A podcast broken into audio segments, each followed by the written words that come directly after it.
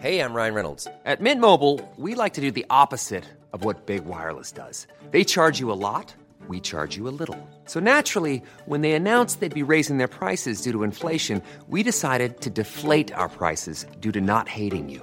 That's right. We're cutting the price of Mint Unlimited from $30 a month to just $15 a month. Give it a try at mintmobile.com slash switch. $45 upfront for three months plus taxes and fees. Promo rate for new customers for limited time. Unlimited more than 40 gigabytes per month. Slows. Full terms at mintmobile.com. Swear.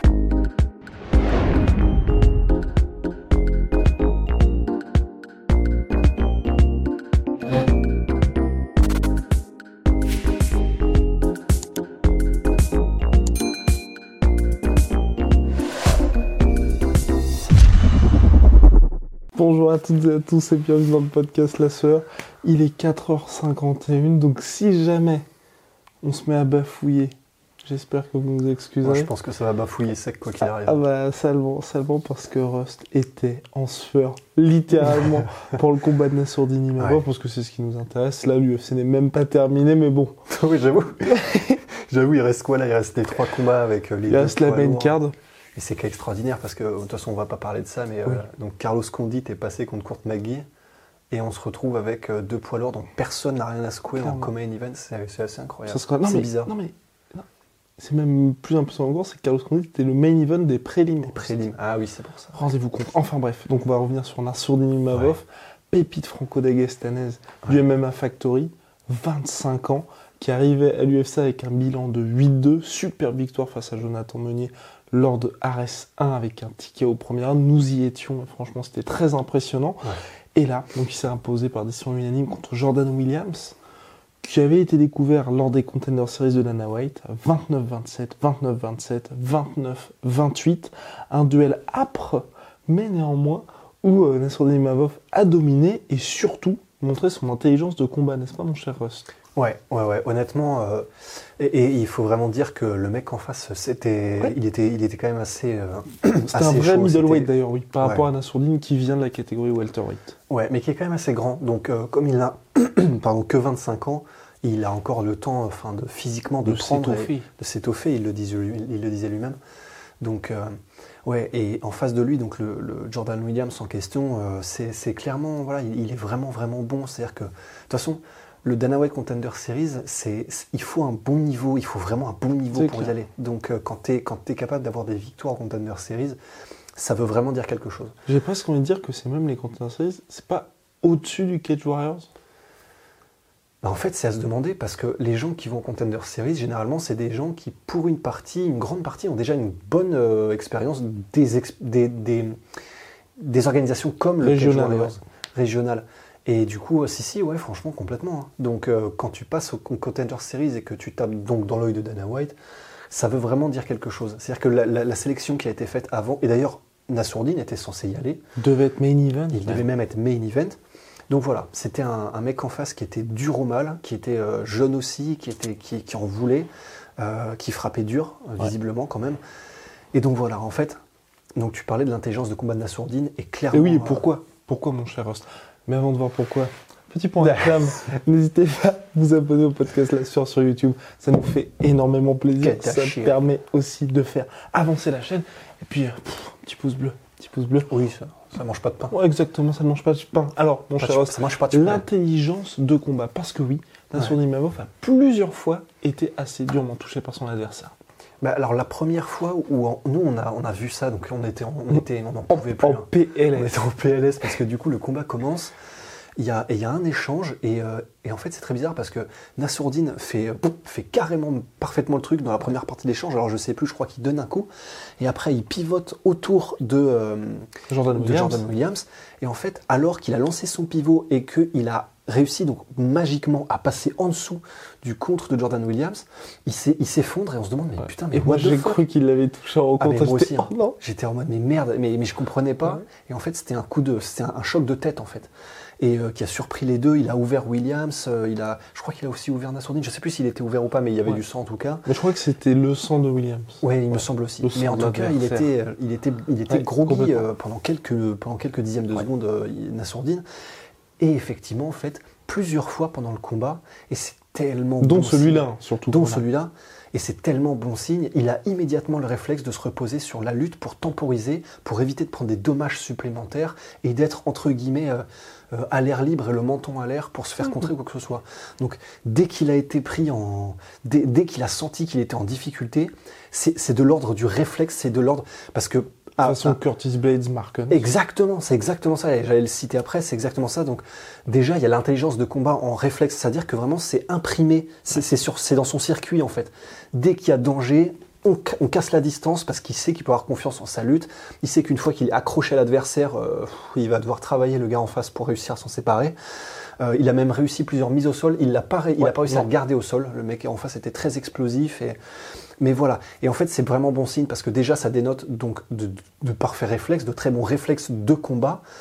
Et donc, il y a ça pour lui. Et il y a aussi plusieurs fois dans le combat où clairement il y avait euh, des, des- les consignes de Fernand qu'on entendait, mais euh, parce que de toute façon on entendait, on entendait Fernand, il n'y a pas de problème. Et en gros, euh, clairement il y a plusieurs fois où il a suivi parfaitement les directives de Fernand, et c'était assez impressionnant. C'est-à-dire que non seulement il a une belle intelligence de combat, c'est-à-dire que Bah, c'est la coachabilité. ah, hashtag coachabilité.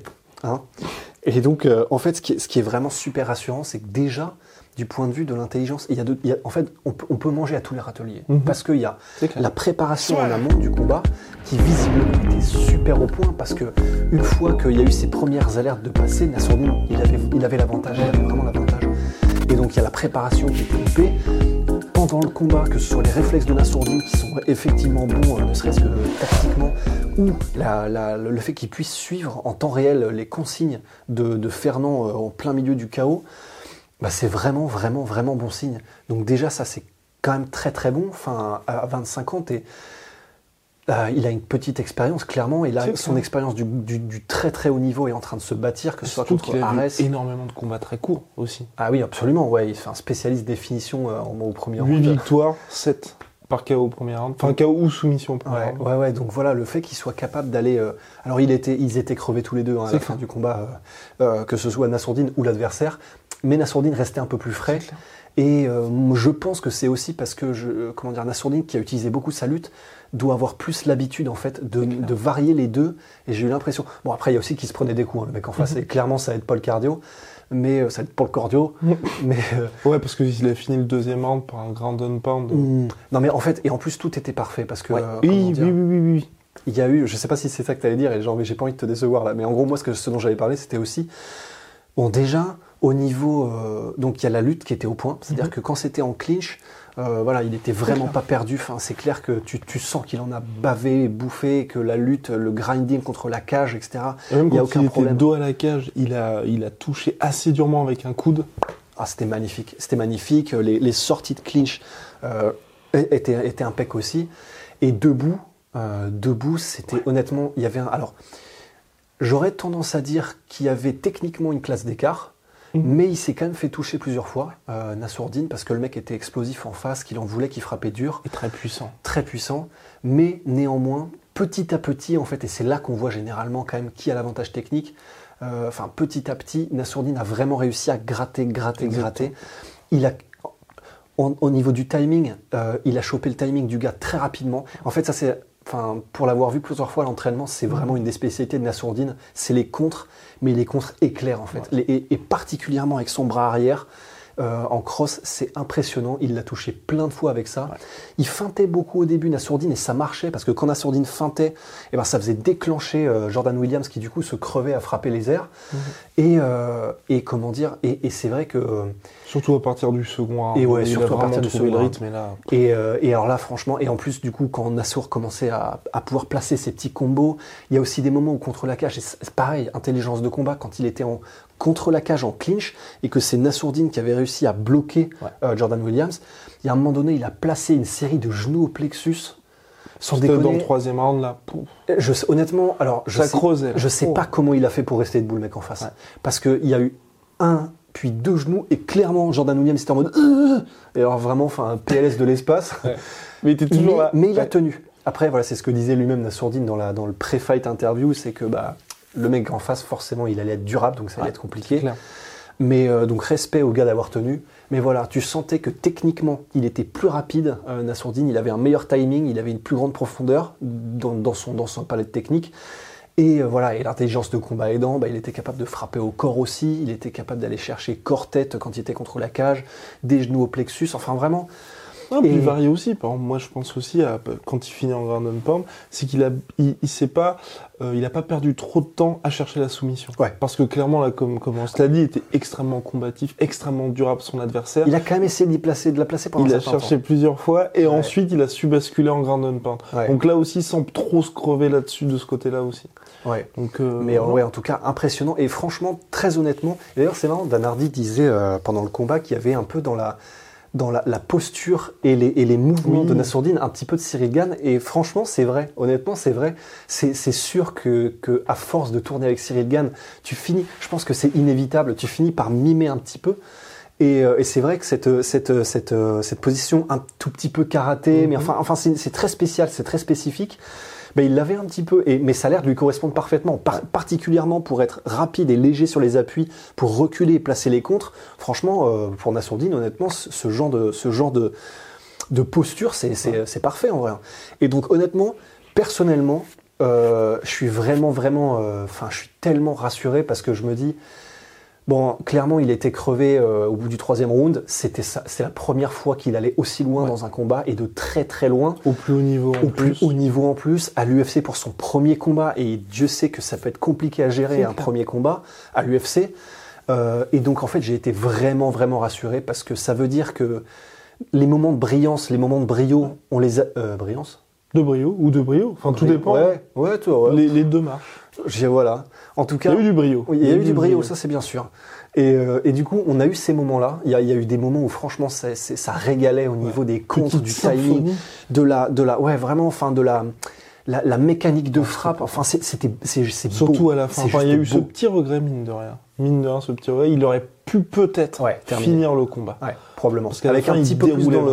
Ouais. il déroulait. Et avec un tout petit peu plus dans le, bah, dans le coffre, il aurait, il aurait pu finir largement. Parce que franchement, et à la, à la fin, euh, clairement, c'était euh, le mec était euh, Frankenstein à côté et Nassourdine restait, même s'il était crevé aussi, il restait propre, il restait rapide, il restait, il piquait.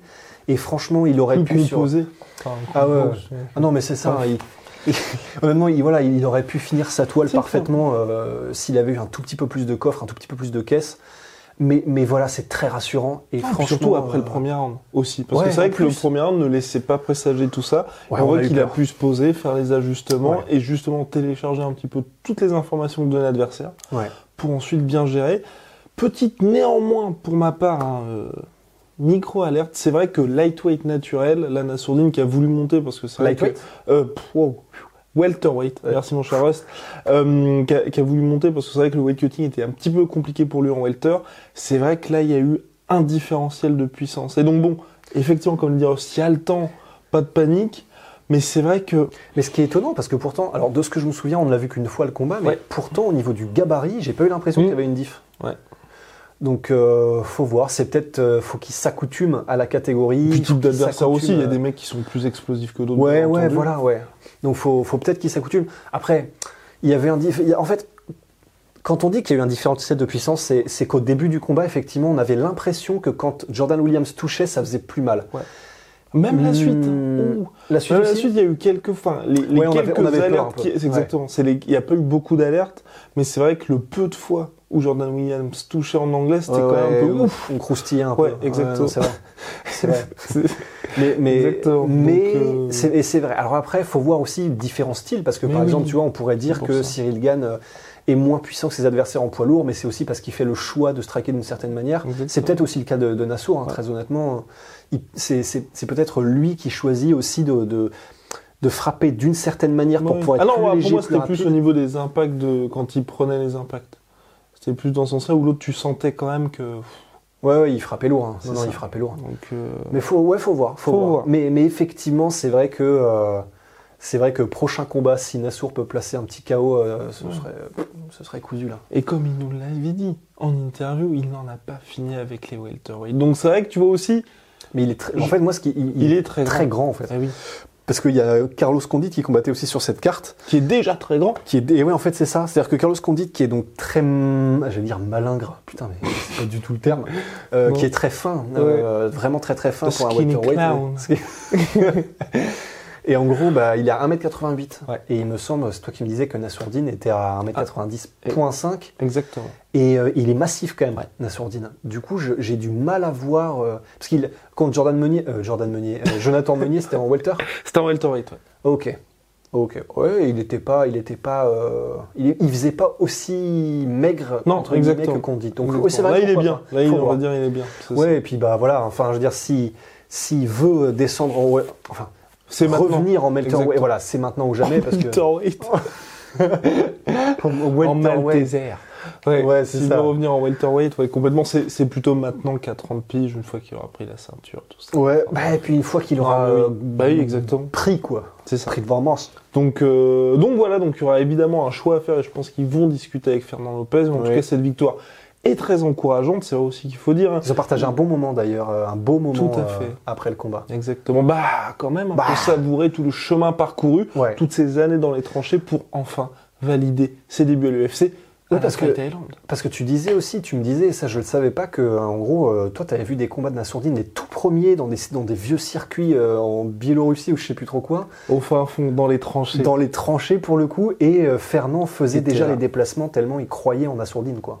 Donc, euh, Donc franchement, c'est beau. C'est encore une fois, enfin, à Factory, honnêtement. euh, et ouais, ils ils ont quand même pas mal d'athlètes à l'UFC. Euh, Il y a qui? Bah du coup maintenant il y a.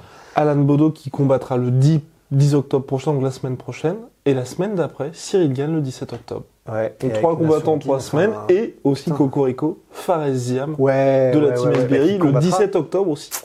Donc comme Putain, les les Français, là. quand même là, euh, Mhm. Il combat qui Fares? on peut pas dire je ne... C'est un Américain si je ne m'abuse, mais je ne sais plus. D'accord. Enfin voilà, donc en tout cas, belle victoire pour Nassourdine Imavov. Ouais. Vivement la suite. Voilà, bon bah mon cher Roche, je pense qu'on a tout dit à ce sujet-là. Mm. On se retrouve très très vite et on vous souhaite une très bonne nuit. Euh, Bah, puis euh, big shout out à My Sweet Protein. Ah oui, quand ouais. même. Moins 38% avec le code la sueur et moins 10% Devenez un bandit, devenez un bandit. parce que c'est la collection Bandit. Avec le, oui, parce que braquer les banques. Sinon ça fait pitié. ouais. avec le code la sueur sur tous Venom, moins 10%. À très vite.